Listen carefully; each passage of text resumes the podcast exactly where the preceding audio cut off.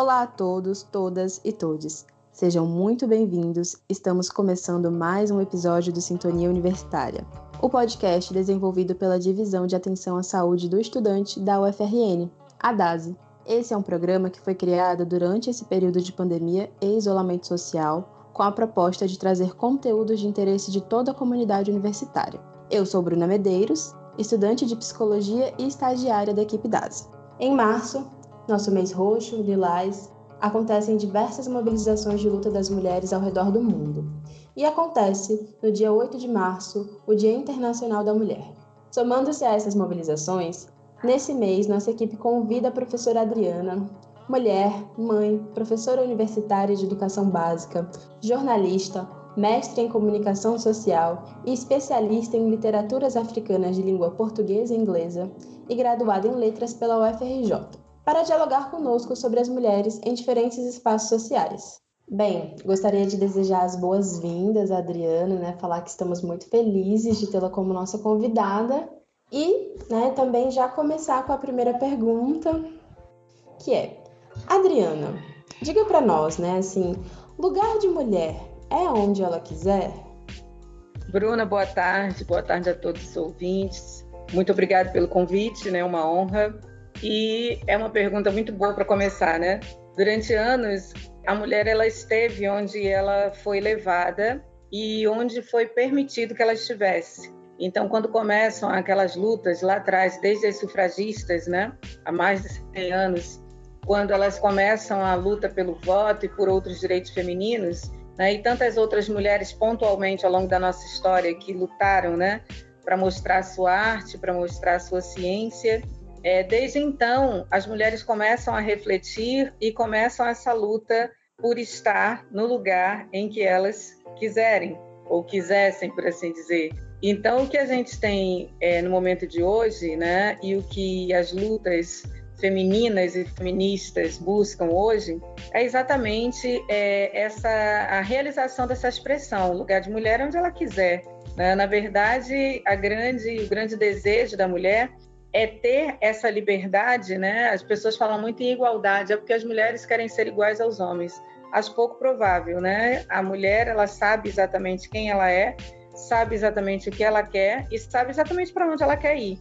O problema é que tradicionalmente a nossa sociedade ela teve um ela deu um outro rumo à condição feminina né então por isso as mulheres eram permitidas é, apenas aquilo ou aqueles planos que os seus pais tinham para elas ou que posteriormente seus maridos tinham para ela ou na ausência do marido do pai o irmão mais velho né o padrinho o padrasto.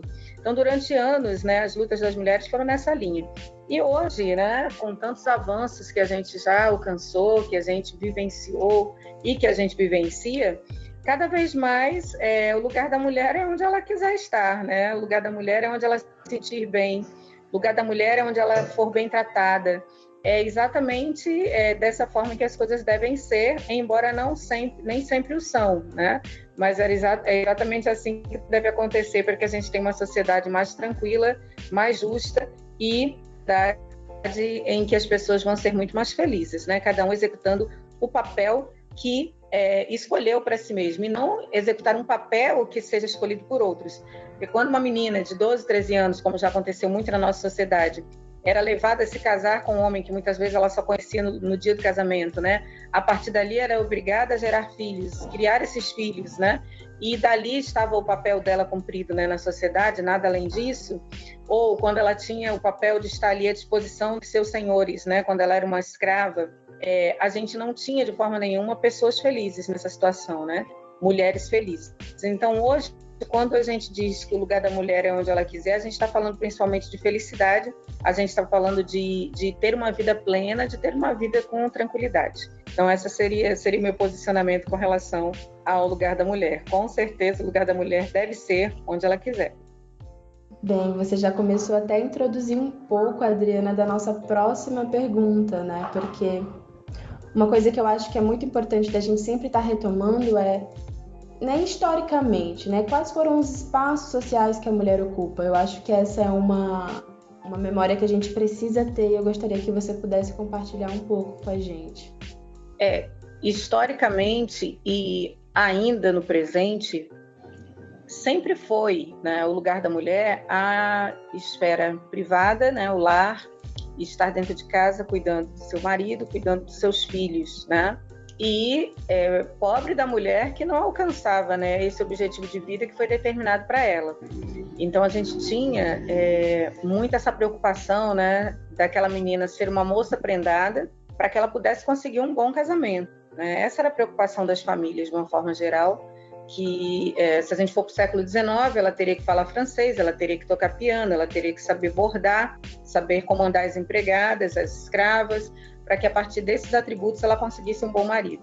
Aí a gente vem para o século XX, vem para o século XXI e as coisas mudam um pouco. Por quê? Porque ainda que hoje as mulheres podem trabalhar fora, elas podem estudar, a gente tem isso como uma, uma, alguma coisa aceita socialmente, não é um problema mas ela não deixa esse papel, não é permitido, né, na maioria das vezes, ela deixar esse papel que ainda fica é, é, sobre ela. Então, a mulher, eu tenho isso muito na universidade, as minhas alunas que trabalham o dia todo, aí do trabalho elas vão para a universidade, aí assistem as aulas até as 10 da noite.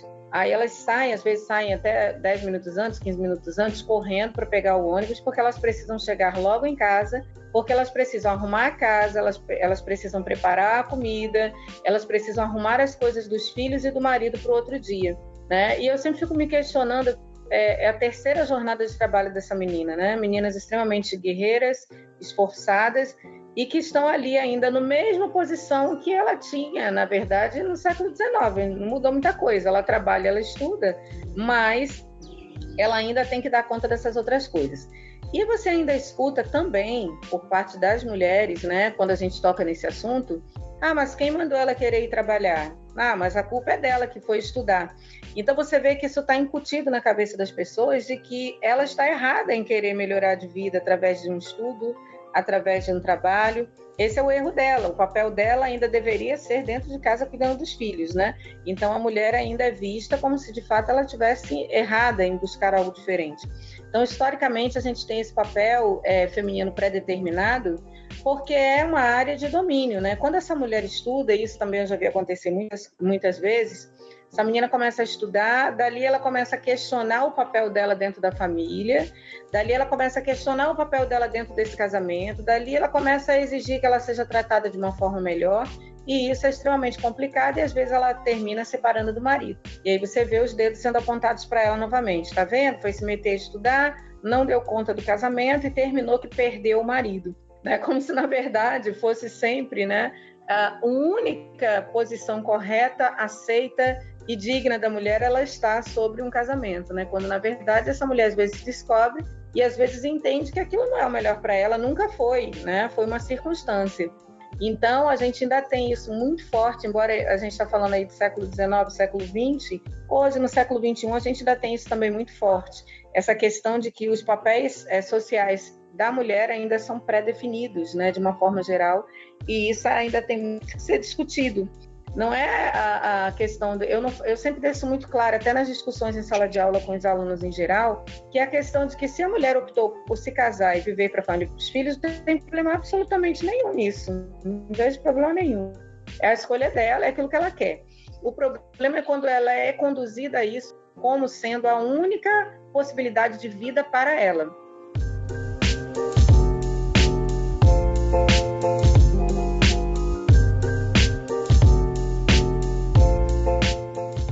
Bem, e agora dando andamento ao nosso podcast, né, eu queria pedir para a Adriana falar de uma questão que eu acho que é muito importante, principalmente com, considerando assim, né, boa parte do nosso público, que é sobre as mulheres no contexto, né, da universidade, do ambiente acadêmico, né?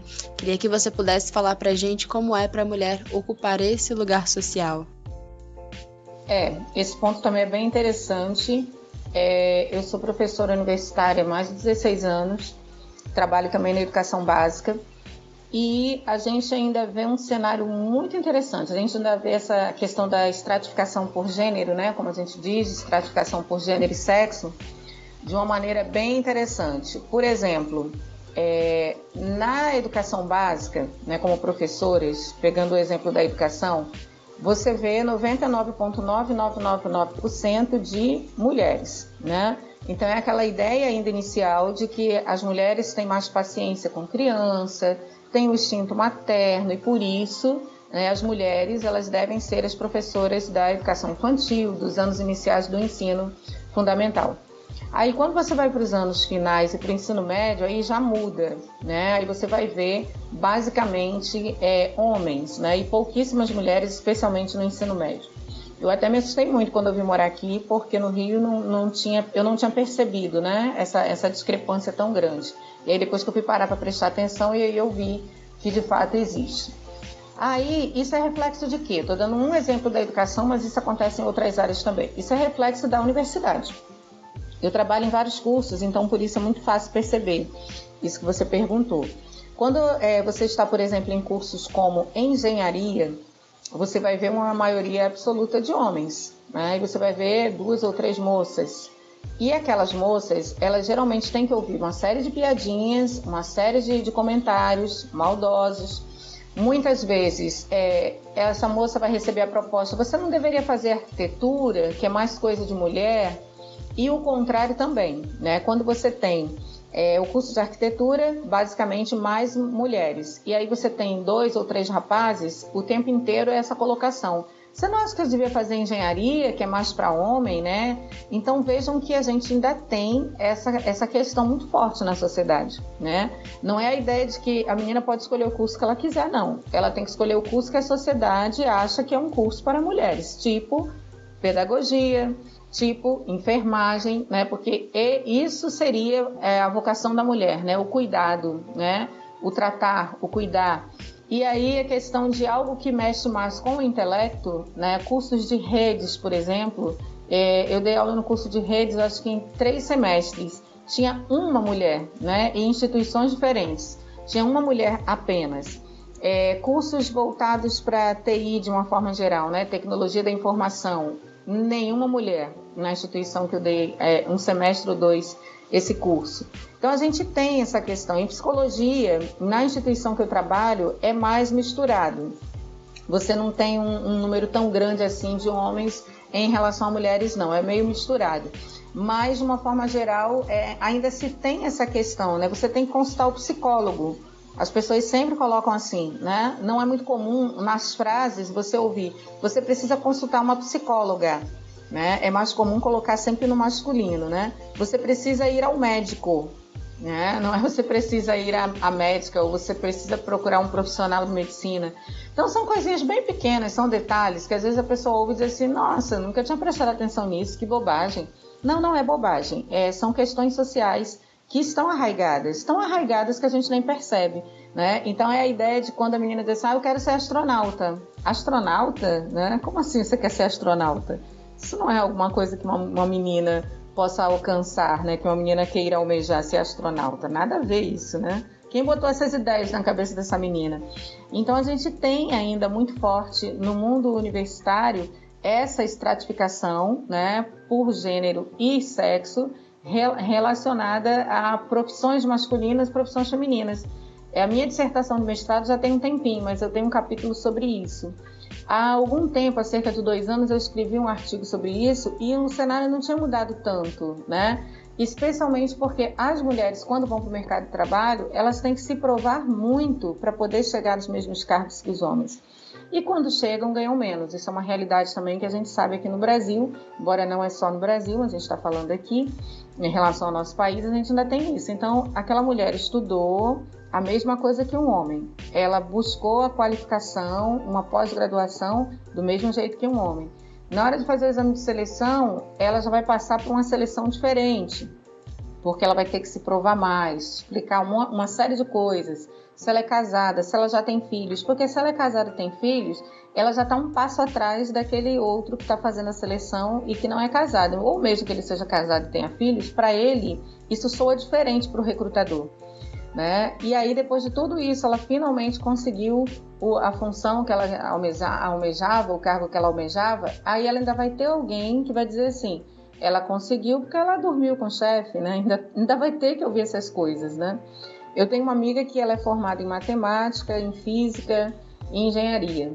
Na verdade, ela é doutora dentro dessas áreas. E ela conta, né, que ela passou muita dificuldade na, na universidade, que ela tinha que estar se provando o tempo todo para piorar a situação. Ela é extremamente inteligente, então ela sempre tirava as notas maiores que os colegas. E isso para ela era uma coisa terrível, porque em nenhum momento eles questionavam a possibilidade de que ela teria tirado aquela nota por inteligência, porque ela estudou mais ou porque ela virou a noite estudando. Se ela tirou aquela nota, provavelmente ela deve ter alguma coisa com algum professor que atribuiu aquela nota a ela sem ela merecer.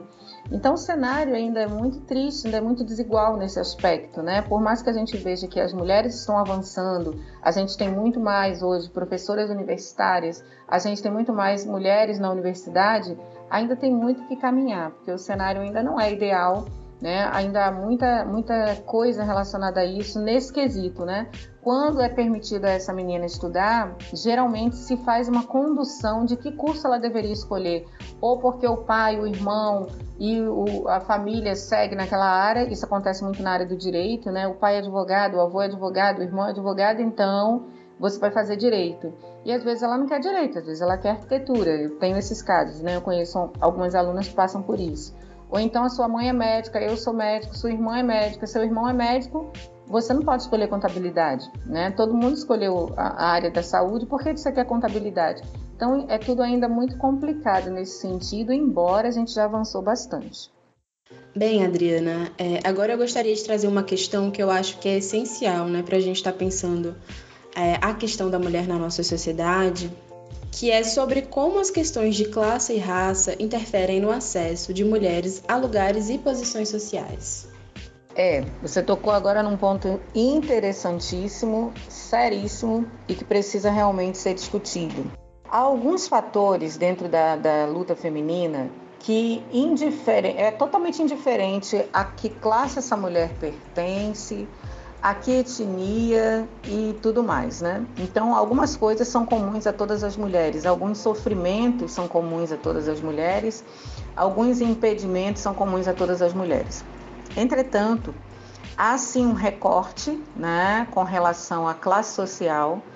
Algumas coisas, é, as mulheres que têm uma classe social elevada, elas não chegam a passar. Algumas preocupações ela não tem Enquanto que a mulher que é de uma, uma situação, está numa situação de fragilidade social, ela passa é, com muito mais dificuldade. Um exemplo simples.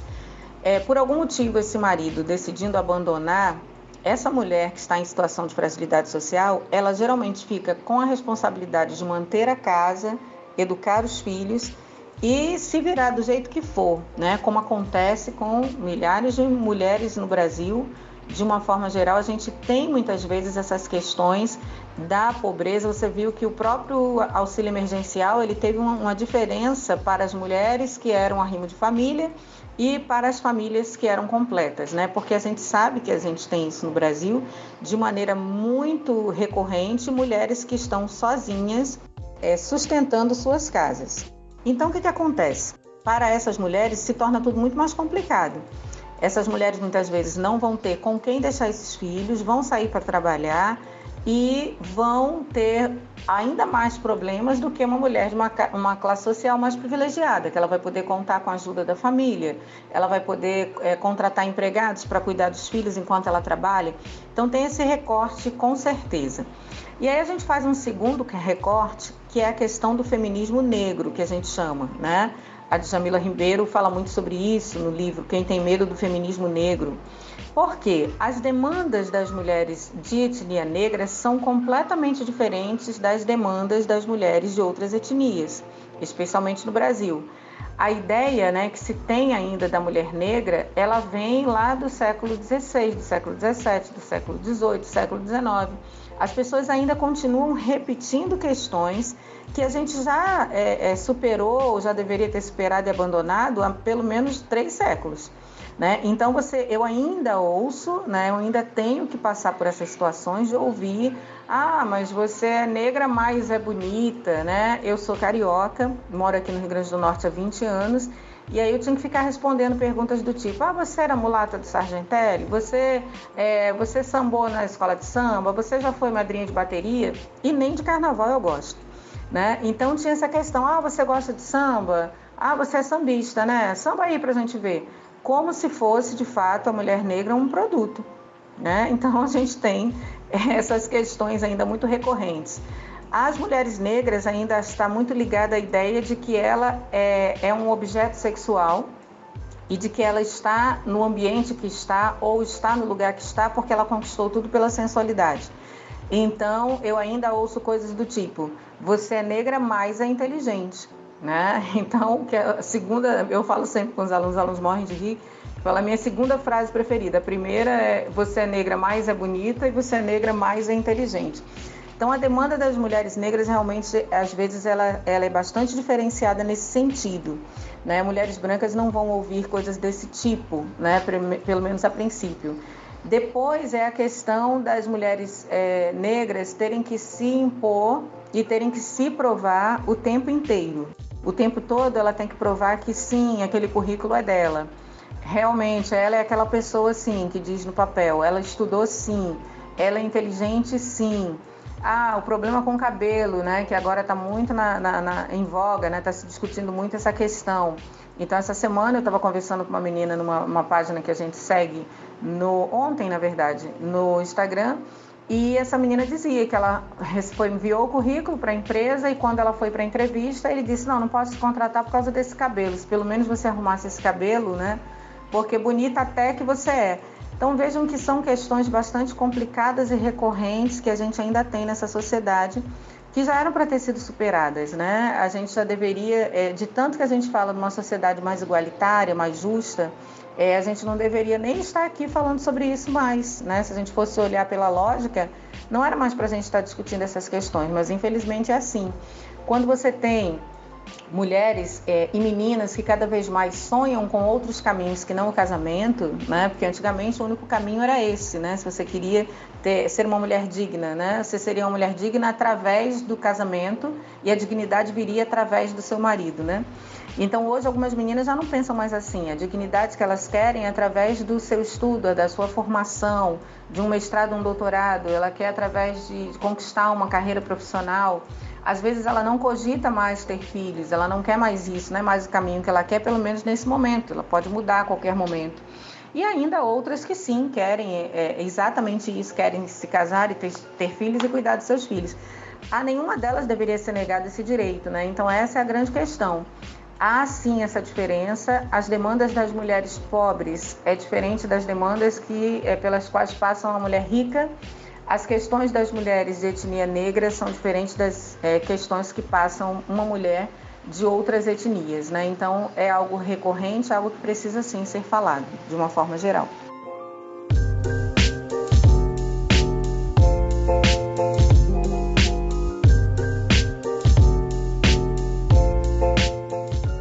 Muito bom, Adriana. Importantes contribuições para as nossas reflexões. E agora, infelizmente, a gente já está se encaminhando para o fim do nosso podcast, mas eu tenho uma questão que eu acho que é essencial para esse momento, né? Tendo em vista tudo que estamos vivenciando social e coletivamente, que é sobre como a pandemia tem afetado a vida das mulheres, né? É, agora você tocou num assunto bem grave, bem sério, né? A, a pandemia afetou a vida de todos nós de uma maneira inesperada. Né? Ninguém se preparou para isso e ninguém achou que fosse demorar tanto. Né? Então, de uma forma geral, é, todos foram afetados. Né? Alguns disfarçam melhor que outros, eu brinco muito com isso no trabalho. Né? Falam, tá todo mundo assustado, tá todo mundo preocupado, tá todo mundo com crise de ansiedade, só que uns disfarçam melhor que outros. Mas em relação às mulheres, a gente tem novamente um outro problema mais grave. E que problema seria esse? A questão de que algumas mulheres passam por constantes abusos e violações dentro das suas próprias casas. E às vezes, o único espaço, o único momento que ela tem para uma denúncia ou para ter algum tipo de pedido de ajuda é exatamente o momento em que ela sai para ir à universidade, o momento que ela sai para ir à escola, no caso das meninas, adolescentes e crianças, é, no caso das mulheres que saem para o trabalho e que ali uma colega vai perceber que tem alguma coisa errada e vai oferecer ajuda e vai dar força àquela mulher, é, ou na universidade ela vai conversar com alguém, ela vai procurar o núcleo jurídico, ou é, na escola a professora percebe que tem alguma coisa diferente. Então, é, isso que é muito recorrente, isso tudo que eu estou falando são coisas que acontecem, infelizmente, recorrentemente. É, infelizmente, com a questão do isolamento social, do afastamento social, essas mulheres elas estão desprovidas dessa questão. Elas não têm agora quem recorrer, porque dentro de casa com esse abusador, ele tem uma desculpa mais, porque ele disse que ele está. Não, ele espancou porque ele estava nervoso, ele espancou porque ele está passando por uma crise financeira, ele espancou por N motivos, N desculpas que ele sempre vai dar, que não justifiquem de nenhuma forma o que é, é a violência que ele executou, né? E infelizmente a gente tem é, essas mulheres à mercê desse sofrimento, né? A mais, né? Além das outras questões que a pandemia traz. E aí, é, várias questões têm sido feitas, vários grupos né, de, de mulheres e grupos feministas têm se reunido vendo né, maneiras de contornar ou de amenizar essa situação.